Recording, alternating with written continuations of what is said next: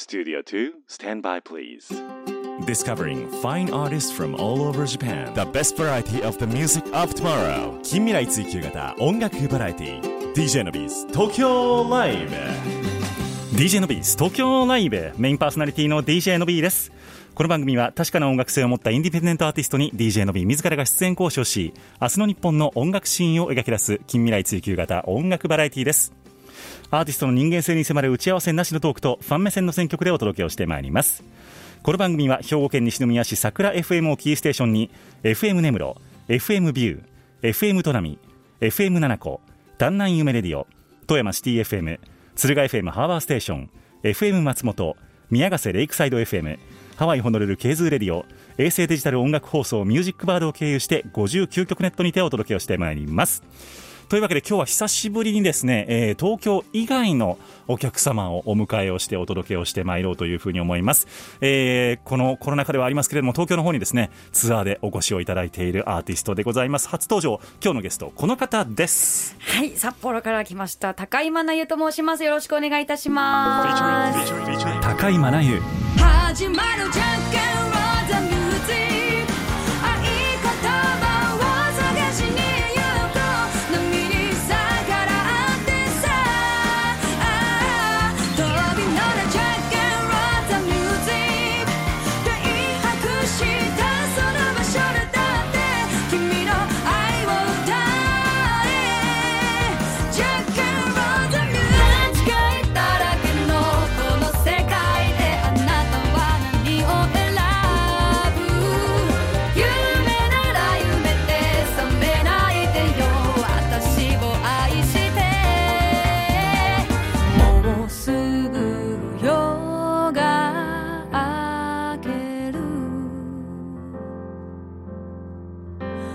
夜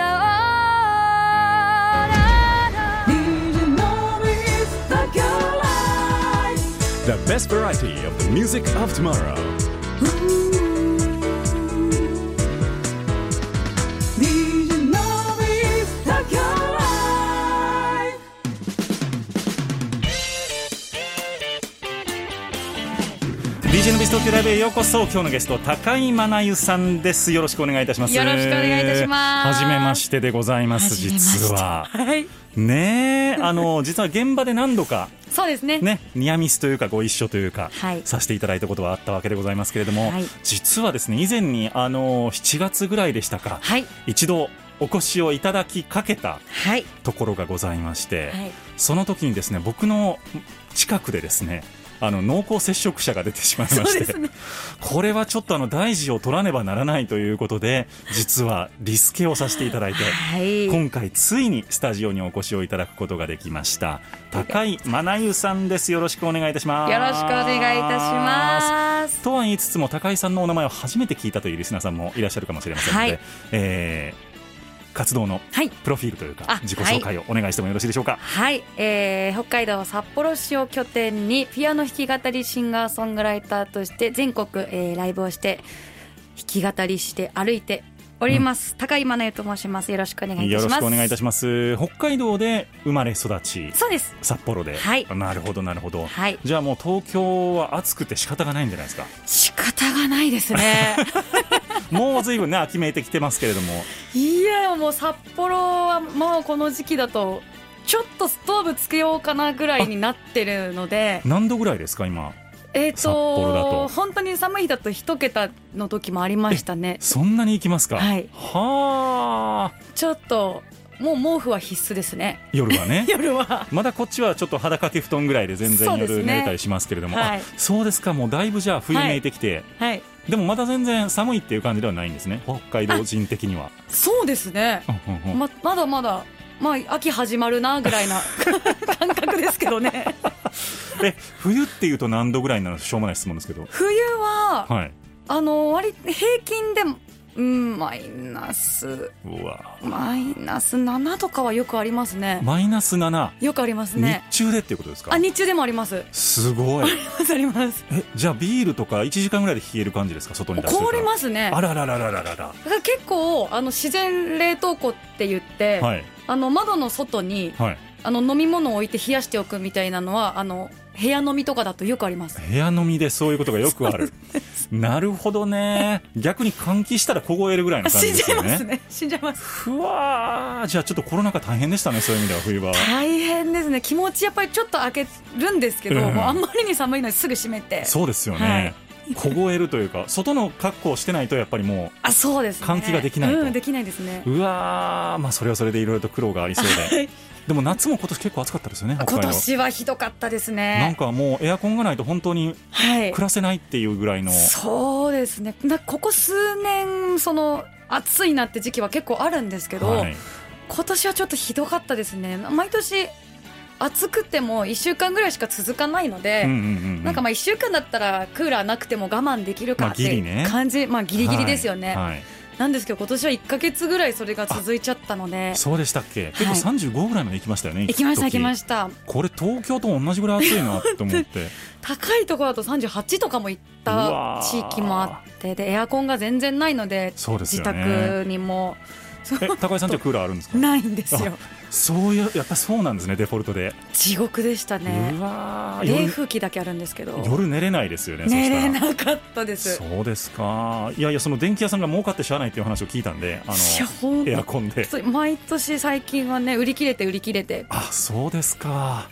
でも1週間ぐらいだから我慢できると思って毎年買わないんですけど、そろそろですねそろそろ毎年後悔するのであつけなきゃな。ー いやいやいや季節トークから入ってしまいましたけれども、はい。えー高井真奈さんね真奈由さんって珍しいお名前です。よねあそうですね。本名ご本名でですかこれ。あはいそうです。えーえっとどんな字かというと麻布の麻はい。ですね、に、えー、なが奈良の奈良の名ではい。で、ゆうは理由のゆうでですね。はいそうです。はあ、というわけでございまして、はい。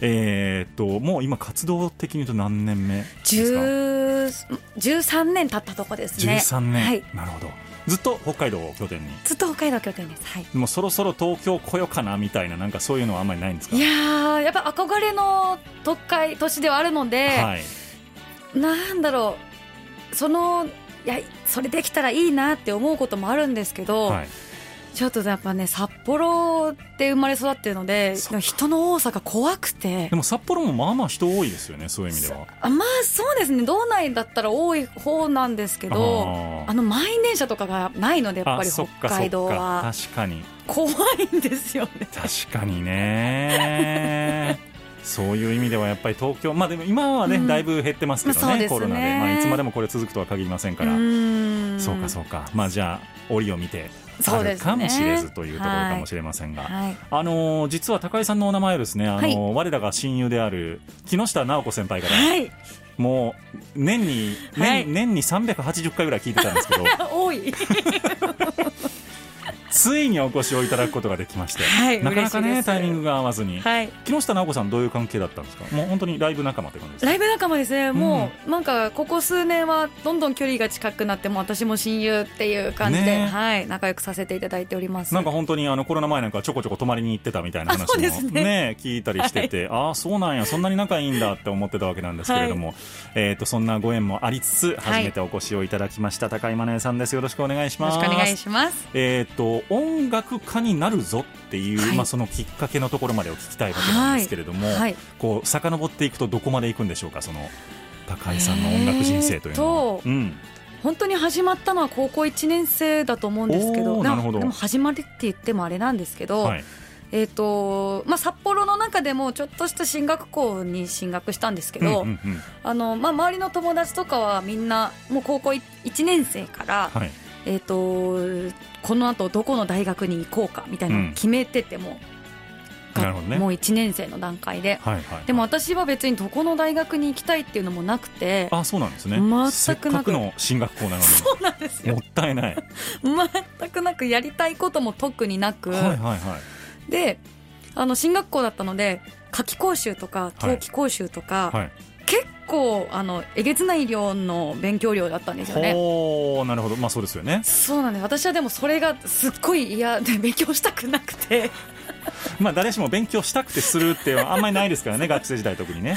でもう行きたい学校もないとなると余計それが嫌で。ああそっか。だったらなんかい一番なんかまあ好きって言ったらまあ歌うのが好きかなぐらいな感じで。それはちょっとねあんまりこう進学校で習う学問ではないですからね音楽っていうのは。だったらもう別に勉強しなくてもいけそうな専門学校がいいなと思って。ほもう高校1年生で私はもう夏季講習も冬季講習も行きたくないし、うん。だあの専門学校行くので。そんな友達いました？いなかったです。でしょうね。一人もいなかったそうなんでしょうね。もう進学校入ったぞっていう 1年生で私専門学校行きます勉強したくないですみたいな。もういいんでみたいな。すごいな。会社やったらちょっと大丈夫みたいになりますからね本当に。ね本当に多分学年にその同じ決断をした人は多分一人もいなかったと思なるほど。じゃああのそのあたりからじゃあ真剣にじゃあ音楽でやっていこうと。まあそうですね。なるほど、はい。それまでもその音楽への興味っていうのはずっとあったんですか？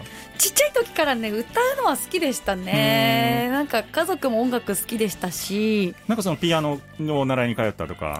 ちっちゃい時にはい。お姉ちゃんがまず先に習い始めて、で私はそれを真似っこして習い始めたんですけど、うんうんうん。まあなんかあんまりピアノは向いてなくてすぐやめちゃったんですよね私は。えそうなんですね。そうなんです。ほうほうほう。でお姉ちゃんはすごい上手で今も綺麗に上手に弾けるんですけど、はい。私は向いてないなと思ってたんですけどね、うん。でも歌は好きだったのでなるほど。あのまあカラオケ程度ですけど、ええ。よく友達と行ってましたね。なるほどで高校になって、えーとはい。専門学校を目指すというところからじゃあ勉強し直した感じですか？音楽のことは。全くしてなおっと勉強が嫌いなんですねきっと。歌うことは好きだったけれども。あそうですそうです。そうですじゃあ歌の練習をしていたって感じですか高校は？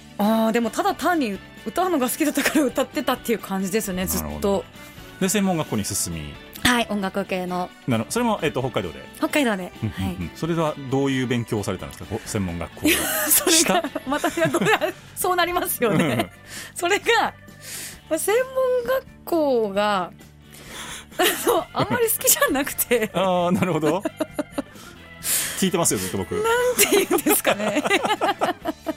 なんかボーカルトレーニングみたいなのをイメージして入ったんですけど、はいはいはいまあ、もちろんそういうのだけじゃなく、うんうん。著作権の勉強とありかますよねいろいろ。そうですね DTM の勉強とかそうですよね。そういうのが入ってくるんですけど、うん。私は全くそういうのが興味なかったので はい。なんか全然やりたいことと違うじゃんと思ってまあなんか在籍はしてるけど全然学校行ってなかったんですよね。B 型ですか？B 型ですね。ですよね。正解ですすげえわかる。僕も B 型なんですよ。あ同じタイプですか？興味のないことは一切やりたくないですよね。す。ごいわかる。でも今となってはうん。すっごい後悔してて、あ僕も今となっては大学で経済ちゃんと勉強しとけばよかったなと思ってます。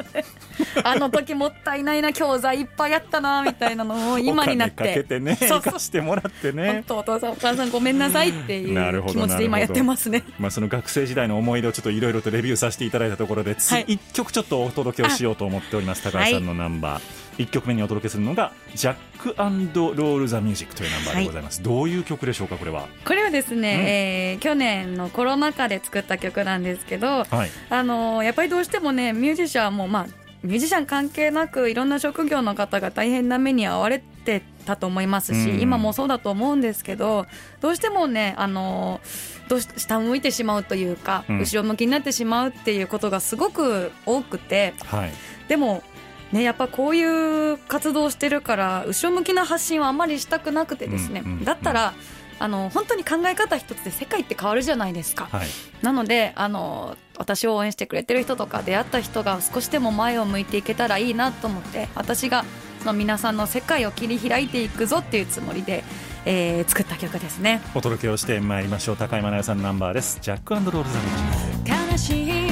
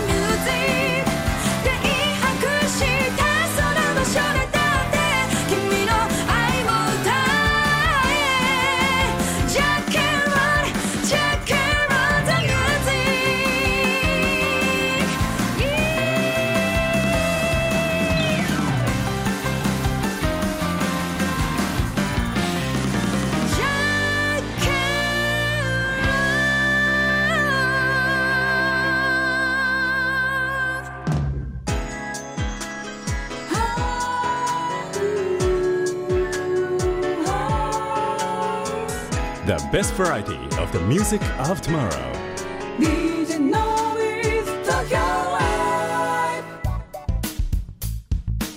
お届けをいたしましたナンバーが高井真奈さんのナンバーでした「ジャックロール・ザ・ミュージック」という曲でございました。ロックンロールじゃなくてジャックロールジジャックアンドロールです。ャックは誰なんですかこれは？ジャックは私です。おジャックなんですね。そうジャックなんですね。私がこの後悔をはい。切り開いていくぞみたいな感じで。なるほど、はいジャックになりました。あキャプテンジャックのジャックキャプですねテンジャックのジャックです。なるほど、というわけで今日は高井真奈代さんを札幌からお迎えをしております、はい。今日は、えっとまあ、東京にツアーでお越しをいただいている、中で、えースケジュールを分けていただいたというところなんですけれども、はい。なかなかでもツアーもしにくい世の中だとは思いますが。そうですね。ん。結構気をつけてされてるんですよね。そうですね。でも予定がやっぱり立てづらいので。そうですよね。イベントやっぱり飛んじゃったりとかっていうの状況によったらそうですね。最近だいぶマシになってるのかな？そうですね。とは思いますけど。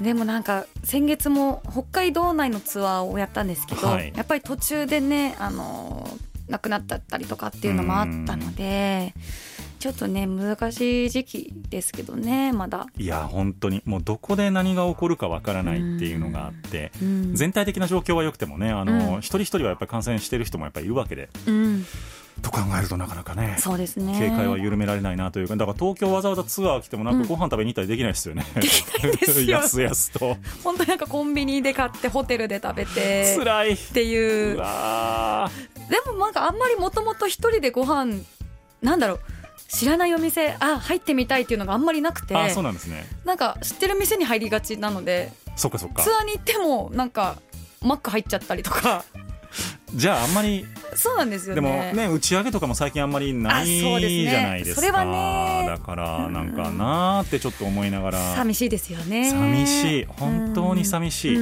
ん。まあ、むしろ僕なんか企画側だったりするので。そうかそうかそうですよね。むしろあのー打ち上げを楽しみにうんそうですよね。してるところもあって、うん。うん。そうそうそう、うん。うん。一人で酔っ払って楽しんでるだけなんですけど。お酒が好きとのお酒ことで。が好きでございまして。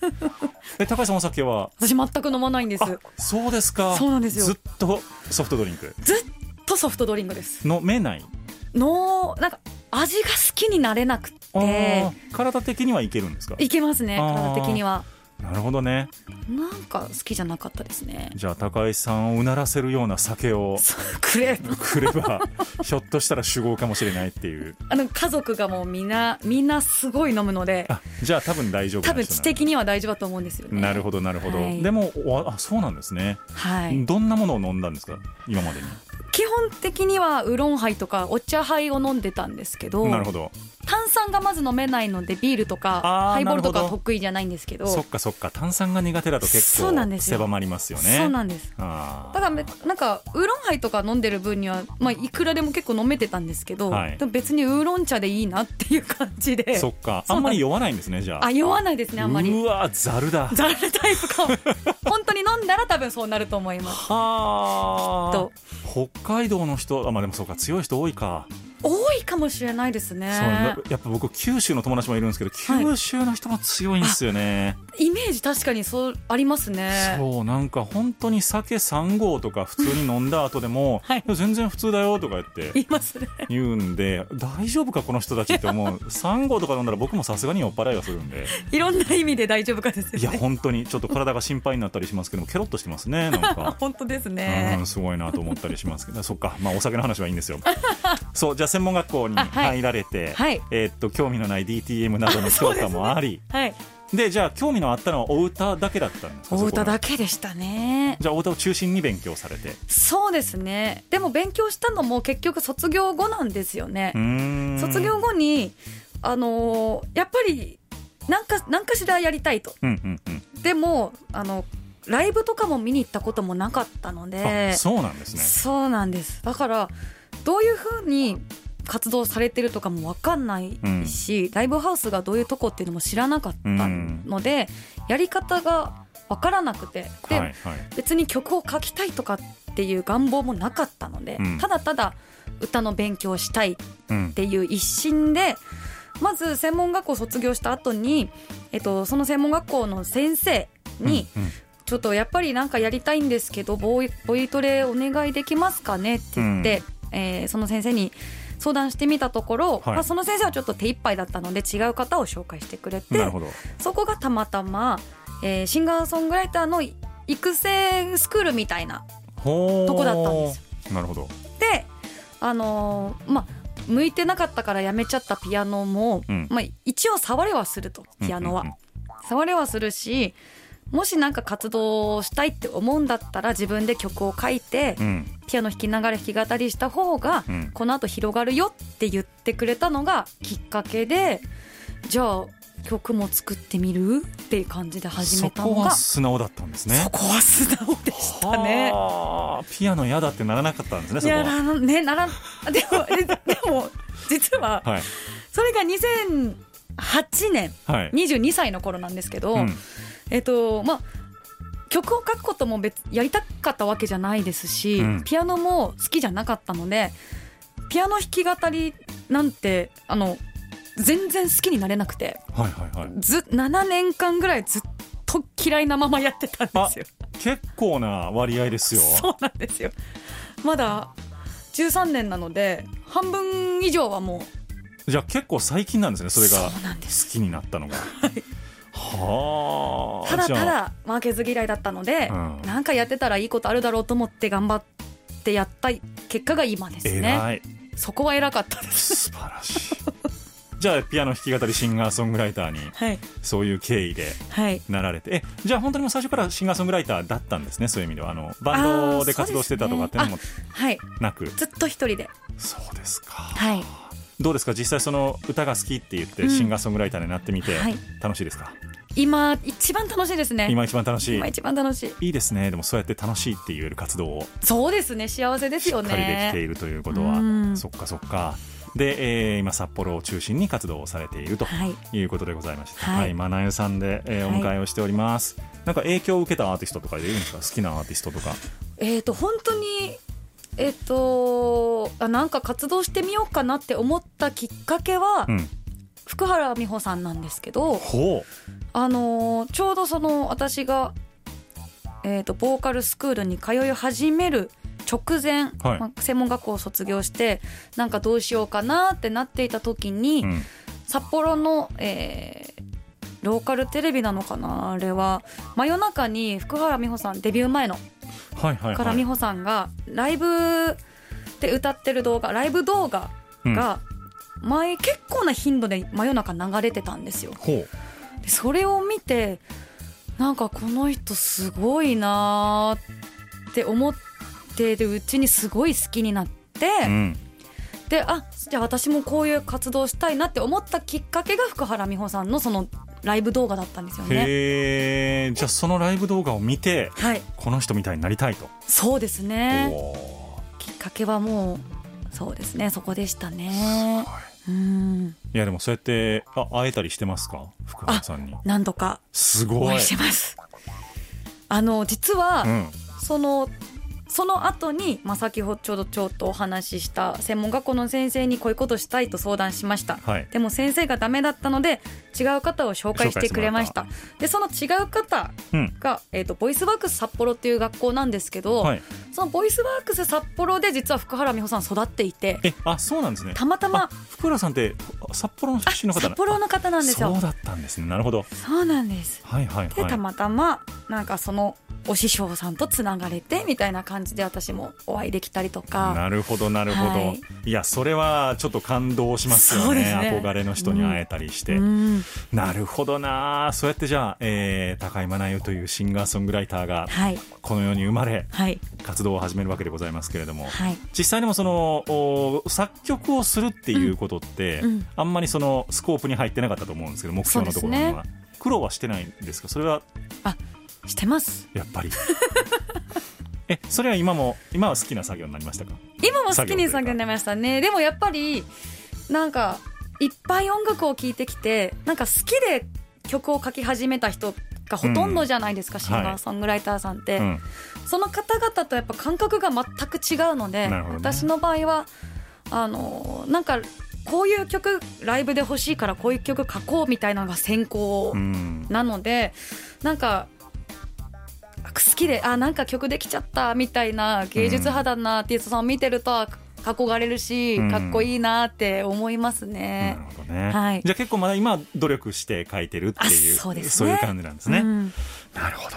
そんな、えー高井さんの曲をもう一曲お届けをしていこうと思いますが「はい。フェイクという曲でございます、はい。どういうナンバーでしょうか？えー、とこれはですね、うん。ちょうど30歳の頃にうん。書いたかなと思うんですけれども、えーとまあ、テレビ番組を見見ていた時になんかいやいらない報道とかいっぱいあるじゃないですか、うん。そういうのにすごいイライラしてた時期があって。なるほど。なるほもどうこんなん嫌だわと思ったイライラを全部ぶつけた感じの曲ですね。もうじゃあ世の中に対するそうですね。高井さんの不満をはい。どんとぶつけたナンバー、はいお届けをしてまいりましょう。高井真奈さんのナンバーです「フェイク。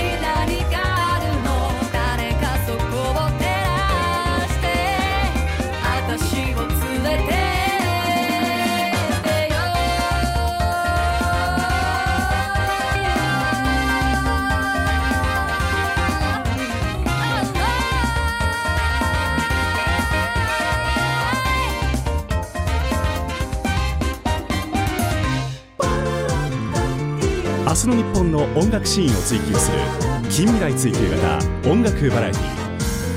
The best variety of the music of tomorrow.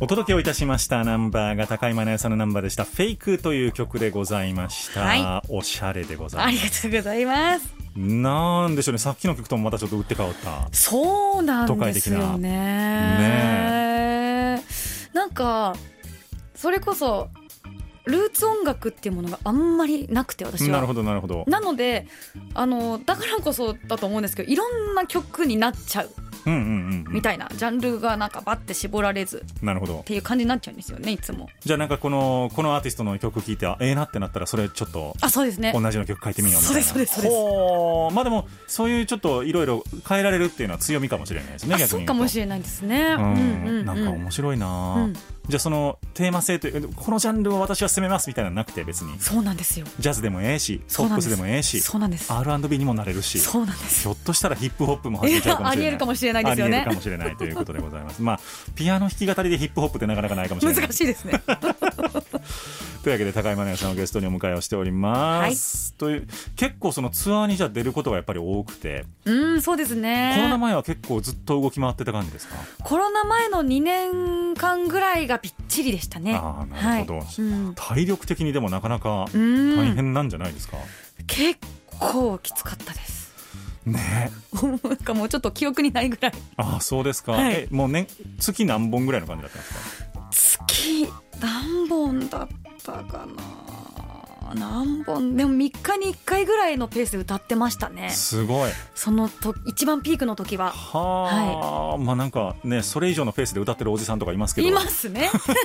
なんかおポッて思いつきますもんね今。そうそうそうパッて思いつくあの汗だくのおじさんがいますね。そうそうそう。いやでもすごいですね。3日に1回やっぱライブしようと思うと、あのうん。ずーっと体が緊張状態というか、そうですね。あのね、うん。体調を崩してはいけないっていう状況だと思うんですけど、体調管理のコツを教えてください。水を飲みます。へえどれぐらい飲むんですか毎日？2リットルまでいけないんですけど1.5ぐらいは飲んでると思います結構じゃああの500のペットボトルを3本ぐらいは。あ飲んでますね。すごい。飲んでます飲んでます。喉もあの乾燥しがちなのでなるほど。あとなんか体が乾燥しちゃうのかな？喉とかお肌とか、なんか全体的に乾燥しちゃうのでやっぱり水をたくさん飲むようにしてから、うん。いろんな調子が良くてなるほどなるほど、うんうん。潤いが。そうです。潤いが今。体中の潤いを、はい。大事な潤いが。補給していらっしゃると。はい。いう高い。何をもらってるのかわかんない。そうかそうか。水を飲むか。飲んでますね。でも僕も結構水を飲むのは注意をしていて、はい。そうですね。なんか水を飲まずに、えっとうん。うん体が乾燥している時に、うん。無理に声を出そうとすると声がかすれやすいんですよやっぱり。あそうですかや多っぱり。分喉に負担かかるんやろうなと思ってて、僕うんうんうん。毎朝あのアプリで音をだ声を出してるのであの放送してるので。はいはい。だからその放送を収録する前に、はい。必ずあのコップ大きなコップ一杯水を無理に飲むようにしてます。えーはい。やっぱり大事なんですね。いや結構違うと思いますねそうはいでやっぱ血が巡るのでそういうふうにした方が、あの頭もやっぱり活性化すると思いますし。なるほど。まあ、水そんな飲みすぎて死ぬことはそんなに多分ないと思うので。そうですね。結構うん。うん水は飲んでますあね、じゃあ正解ですね私も。とあとお酒飲む時ははい。一緒に水を結構大量に飲みます、あ絶対いいですねそのそう方がなんです、うううなんかそれは結構あのよく飲む人にも言われて、あそうですか、はい、もう死ぬまで飲みたかったら水を大量に一緒に飲め まず死ぬまで飲みたいんだって僕は死ぬまで飲みたいですね。死ぬまで飲みたい、そんなにお酒好きなんですいねやーもう病院に入っても死にあの飲みたいですね本当に。うん。すごい。あの別の病気でね。別の病気で。うんそうそうそうそう。羨ましいですでも。いやー本当に。死ぬ間際何食べたいって言われてビールって言いますね。本当ですか、はいえー私おにぎりだな。まあ気持ちはわかります。でもおにぎりと味噌汁だったらその味噌汁をビールに変えたいですね。あなるほど。ねどうしてもビール 面白い。じいちゃん死ぬまでビール飲んどったなーって言われて死にたい。なんかじゃあもう何かあった時はビール持ってきますね私。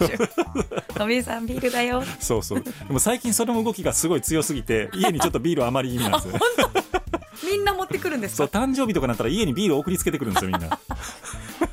困らなすぎですね。そうそうそう。ちょっとさすがにこれあの大変かもしれないと思ってあの体的にね。あそうですね、はい、あの1日1缶までに控えるようにしてあなるほどそれぐらいがいいと思います。はい、はい、ということでございましてお酒トーク。結構あれですか？食べ物は気を使う方ですか？食べ物はいやー気を使いたいんですけどあのーさっきもお話ししたようにあの嫌なものは嫌なタイプなのであのツアー中は気をつけるようにしてます。なるほど。野菜取るようにしたりとか。でも自炊とかあんまできないですもんねツアー中とかだと。ですよ。ねでライブがね札幌とかであっても、はい。前後はやっぱりちょっとバタバタして忙しいのでその期間も自炊ができなかったりしちゃうのえそっでかそっか。そうなんですよ。生活リズムがやっぱちょっと難しいですね。そうですよね、うん。好き嫌いはある方なんですか？好き嫌い結構あるかもしれないおです。嫌いなものは？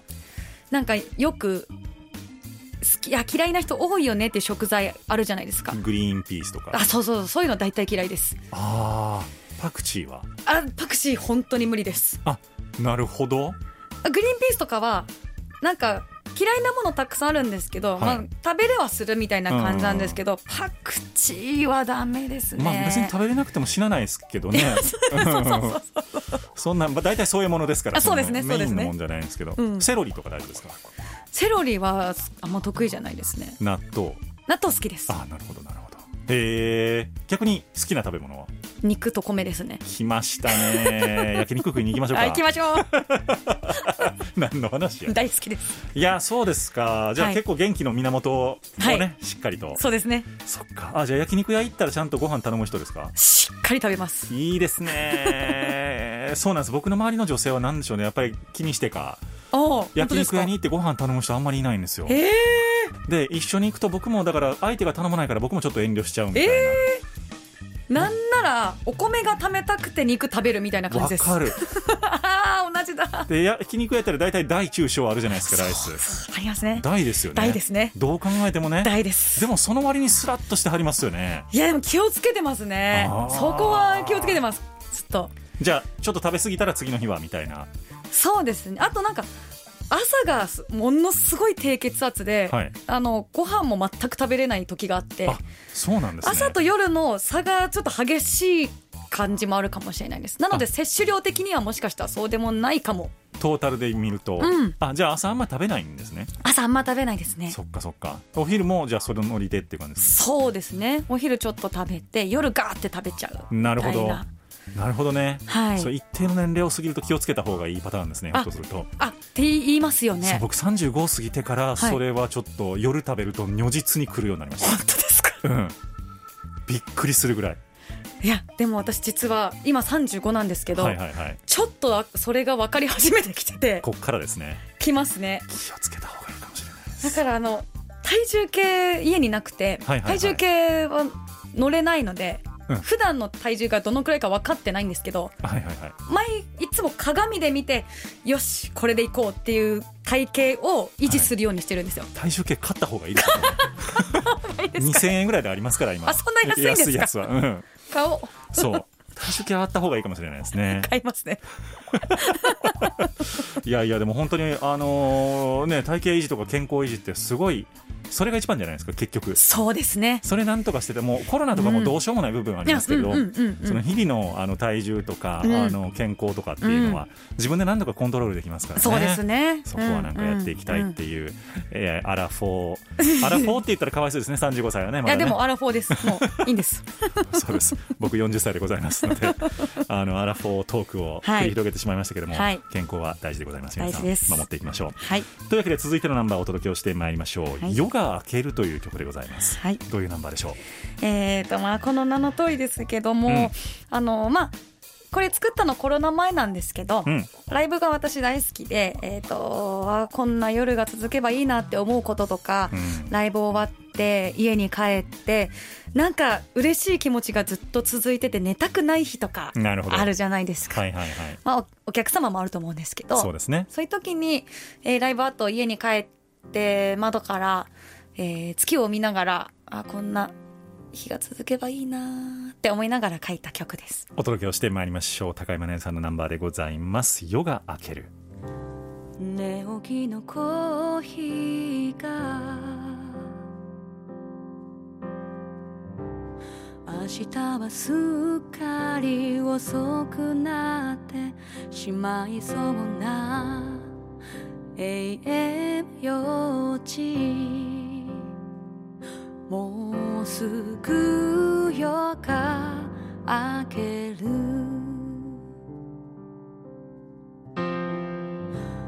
今日のハイライトを月のスクリーンに映し出してまた一人目が覚めていい日だったなつぶやく暗いマックスは高い声で猫が鳴く。もうすぐ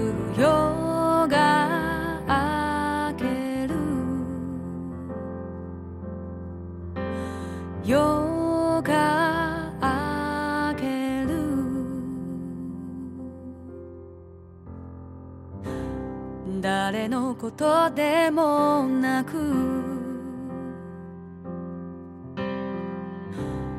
誰かを思うこんな夜はそうそうない。これだからやめられないよな。幕が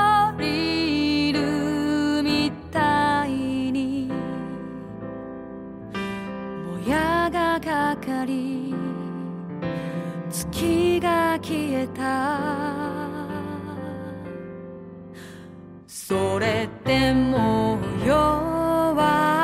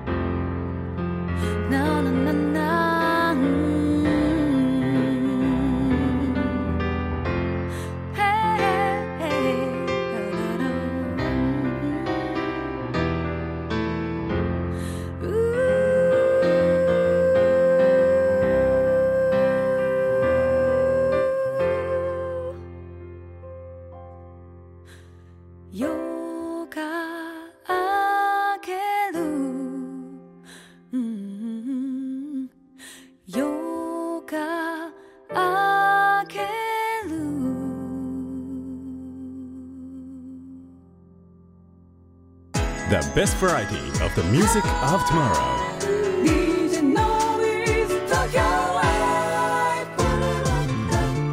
明日の日本の音楽シーンを追求する近未来追求型音楽バラエティ。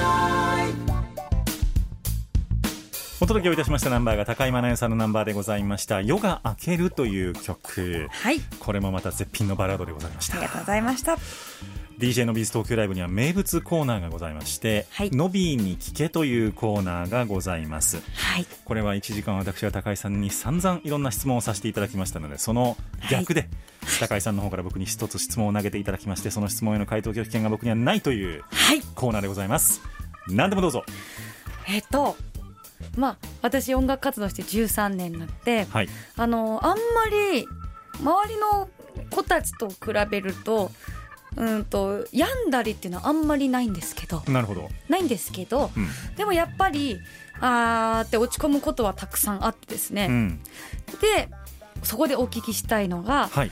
あのーすごく大事なことだと思うんですけどメンタルを保つ秘訣とか、はい。メンタルを保つために何かしてることコツとかあったら教えていただきたいなと思いましたあー飲みに行くなんですけど本来は。はいはい。ああなるほど、はい。なるほど。えーっとでもまあこのコロナ禍でちょっとそのチョイスがなかなかね僕自身も取りづらくって、うん。あーってなってたんですけど、うん。最終的には、うん。あのーなんでしょう。自分が主導権を握れる場所を作っておくっていうことが結構大事だなと思っていてなるほど。自分の思い通りになる場所、なるほど、はい、その時間とか場所を作る。うん。だから別に自分の部屋で YouTube 見るでもいいんですけうどんうん。なんか人にごちゃごちゃ言われない場所。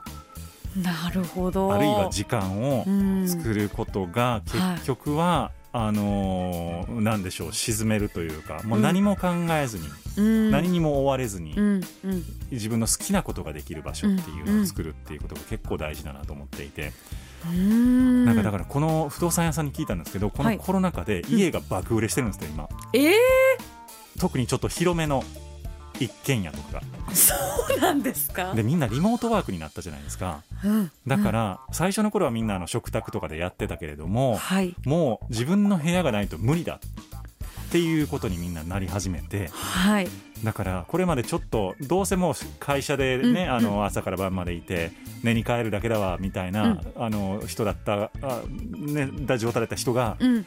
いやこれ一日家にいるんだったら自分の空間がないと無理だみたいになってて、うん。爆売れしてるんですって今。そうなんですか。らしいんですよ。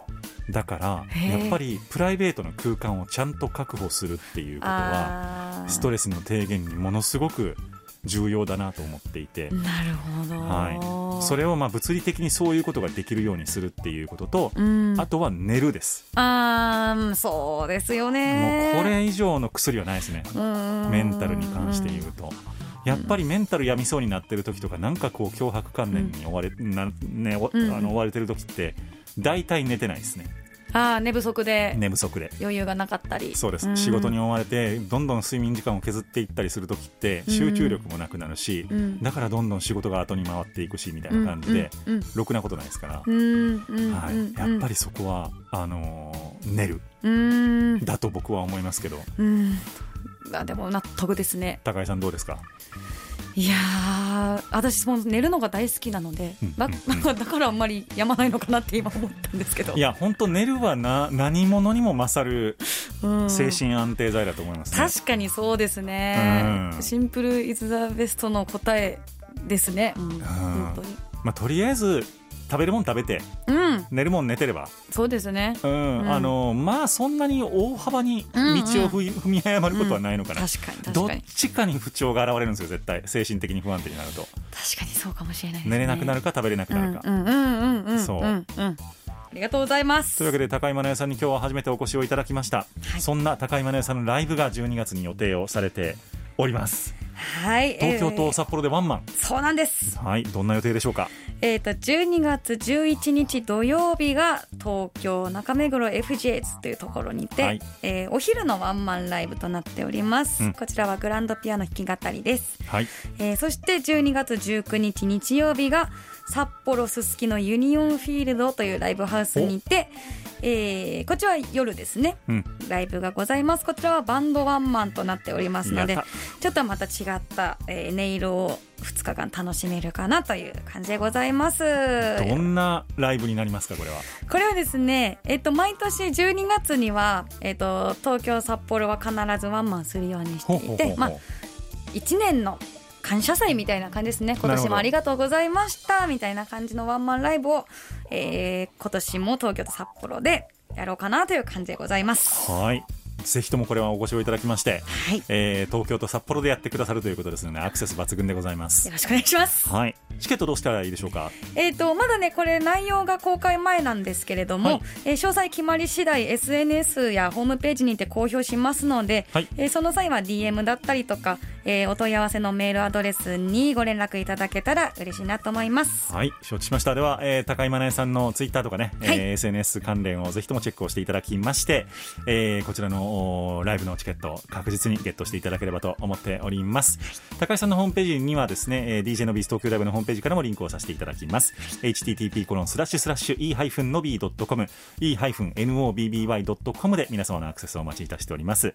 今日オンエアで聞いてくださっている方は来週月曜午前0時からですねダウンロード配信がこちらのホームページの方で始まってまいります。ぜひともチェックをしてみていただければと思っております。ラストのナンバーでございます、お届けをしてまいりますのが声の限りという曲。はい、どういうナンバーでしょうか？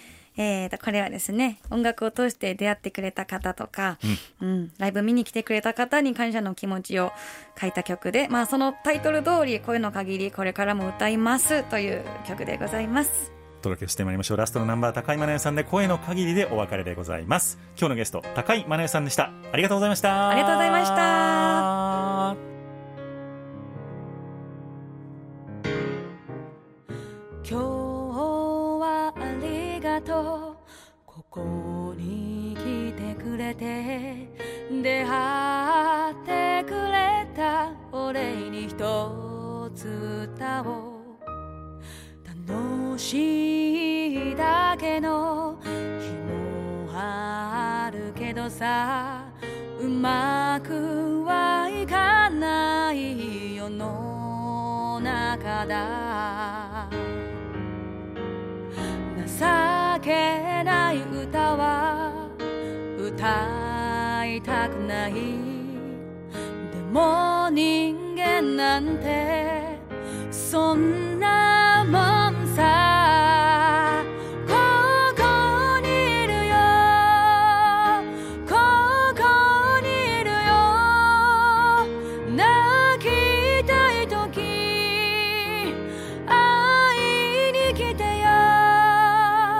だ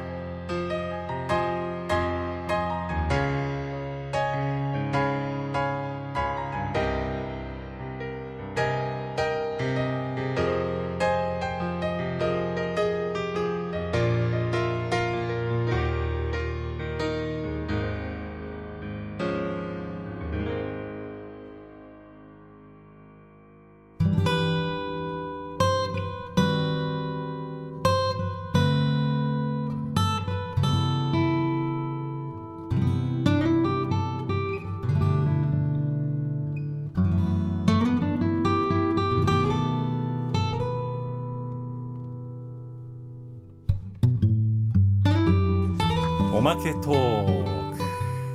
お疲れ様でございました。お疲れ様でございました。大丈夫でしたかこの番組？めちゃくちゃ楽しかったです。もう神の一枚さえないっていう。あんまりないですよね。準備しとんかいお前っていう番組でございましたけれども。すごい楽しかったです。あよかったです、はい。あっという間でした。意外でしたか？なんか。意外でしたねなんかこの場所なんで、はい。本当になんか放送作家さんとかその辺におってそうそうそうそうそうそう。AD さんとかおって、うんうん。みたいなのをイメージして来られる方多いんですも、はいですけども実はスタジオの中に今僕と高井さん2人だけなんですよね、はい。というわけでございまして。もうなんか自由に話せました。低予算番組でございます。素晴らしいです。10周年10年続いてる番組もうちょっと予算あってもいいと思うんですよ僕。確か知らんけどこんなん放送で言えないですけどね。に まさに際どいトークですね。そうですよ。なんですかこの扱いはって思うぐらい。だからのび一人でできるでしょみたいな感じになってるんですすけど。ごいですね。そうそう。いやできるけどその分じゃ3人分ギャラくれよって話。確かに確かにやるからと。そうやるから。やるからよろしくみたいな感じなんですけどもね、えーそういう体制でお届けをしております。DJ のビズ東京ライブでございますけれども、はいラジオちょこちょこ出られます？ラジオちょこちょこはいお世話になります、ここまでひどいのは初めて。いやーこ あのやっぱりそうですね Q シートとかないの初めてでしたね。ですね。普通ありますよね。あります何かしらは。わかりますわかります。僕もあの Q シート作ってた時期あったんですけどあったんですね。結局その Q シートにはい。書いてあることにみんな目が行くんですよ、確かに。意外と。そうすると、次の曲のことを考えながら喋ってたりとうかんするんですよ、よ、ゲストさんが。結構なんかセリフみたいになっちゃうかもしれないです。そうなんですよね。確かに。で台本なんかあるともうもう台本通りに喋るみたいな人も 結構やっぱりいて。いやそうなると、はい。まあ、形だけ作ってた時期は確かにあったんですけど、うんうん。これ意味ないよなと思う、うんうんうんうん。だったらむしろ本当に素のところを聞くとしたら、うん。打ち合わせなしの台本なしでうん。行く方が良いのではっていう。素晴らしいと思います。それがまたきちんと綺麗に成立するのがすごいですよね。いやいやいやそこはゲストさんありきなんですよね。なるほど。本当にゲストさんのみゲストの皆さんが本当に才能豊かな方々であるからこそ なるほど。私のそういうなめた制作態度でも許容していただけるというところなんだと思 います面白い。い。やいや本当に。よくやってるなと自分でも思いますよ。すごいと思います私も。本当に。ねあの丸腰で敵地に攻め入るようなものでいや本当にそうですね いけるの？みたいな。竹槍さえ持ってないという状況 行くのそれで？みたいなねそう。そうそうっていうところで。だからここは僕が唯一こう主導権を握れる仕事の場所なんですよ。なるほどなるほどなるほど。そうそう。これ一歩出たら社長とかねあの、プロデューサーとかそういう人たちがいて、はい。おいお前みたいな感じになるわけですはい。そう。ここは僕の主戦場ということで。なるほど。というわけで今日なんか言い残したことはないですか？いやーまた来たいです。ありがとうございます。ノビーに聞いときたいこととかないですか？ええノビーに聞け番外編。札幌に来たら何がしたいですか？すすきので遊びたいな 飲みたいなーって感じですかね飲みそれは。たいですね。あそうそうお姉さんとか僕あんまり興味ないんですよ。あのあそういうなるほどなるほど。うんうんうん、あいやありますよ。ありますけど、うんうん。そのなんか、えー、と自腹で行くのはちょっと。いやそうですよね。わざわざね。そうなんですよ、うんでもそうすすきのには美味しいバーがあるだろうと、うんうんうんうん。うん。とかあとあれですね小樽の街とかが好きでして。ああ素敵ですね。北市のあのガラスのところとかも大好きですし、はい。あの運河のあたりのあれとかも綺麗ですしね、うん海鮮丼も美味しいしなみたいな。小樽好きですね。なんか他に行ったことあるとことかはあるんですか？旭川。旭川、うんはい。うんうん。旭川札幌小樽はあります。なるほどなるほど。でもこのラジオは根室とかでも流していただいてるのでねでだから逆にあの中標津の方あには一回行ってみたら根室とかって海鮮がものすごく美味しいらしいじゃないですか。ものすごい。なんかホタテとかもねでかいし。一つ50円ぐらいでものすごく美味しいのが買えるみたいなことを聞いたんではいまさに。なんだそれはみたいあのー私先月、な、はい、あのー道東ツアーに行ってきて根室に行ったんですよ。いいなでお母さんぁに、うん。もう花咲ガニを買ってきてくれとほうほうほうほ言われ、うん。まあ、市場みたいなとこに一人で行きはい。レンタカーで行ってるんですけうなるど、ほどでい行ったらもうなんかまず最初にスーパー行ったらスーパーにカニがブワうーって数百円で。数百円？数百円で。立派なやつがですか？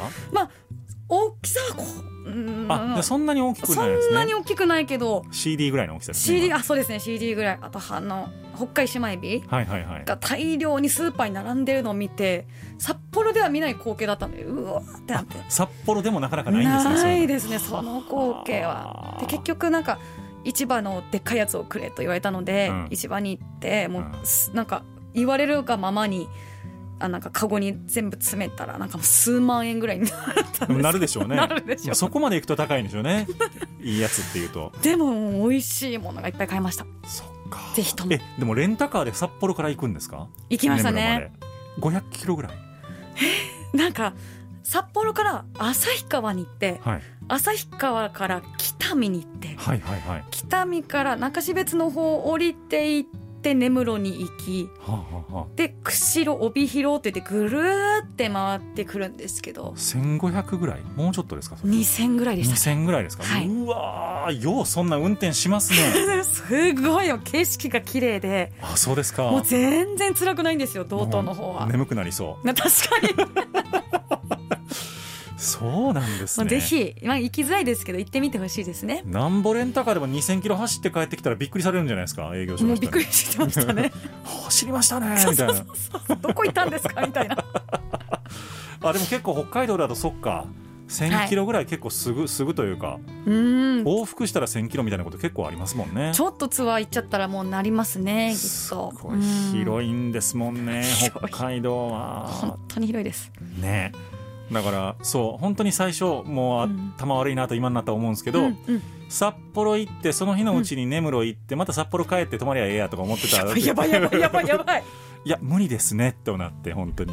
何にもできないですね。電車で行っても無理ですね。そうですね。うんすごいめっちゃ広いなと思って。なあ7時間ぐらいかかりますからね多分根室札幌そうですね、はい、だから根室に行くなら中標津に入り、もう根室で泊まる。そうですね。にしないとはい。無理だろうなっていう感じはいたしましたけど、はいい、やーちょっと本当にね行きたいですね。待ってます。しばらくしばらく北海道行きたいですね。もうしあずっといて しばらくいたいってことですか？34日いたいですね。ああ絶対に34日はあった方がいいと思います。そうですね。僕あの週一生放送があるんでちょっとあそっかそっかそっか。うこっちからあの水曜どうでしょうみたいになっちゃうんですけど。そうです。よそうこっち帰ってくれないといけないんですけど。そうなんです。お待ちしております。頑張っていきたいというふうに思っております、はい。というわけでじゃあ えっと12月はい。ワンマンライブが。はいあるということでございますのでぜひとも皆さんご予約をいただきましてはい。高井真奈恵さんの素晴らしき音楽に触れていただきたいというふうに思っております、今日のゲスト高井真奈恵さんでした。ありがとうございました。ありがとうございました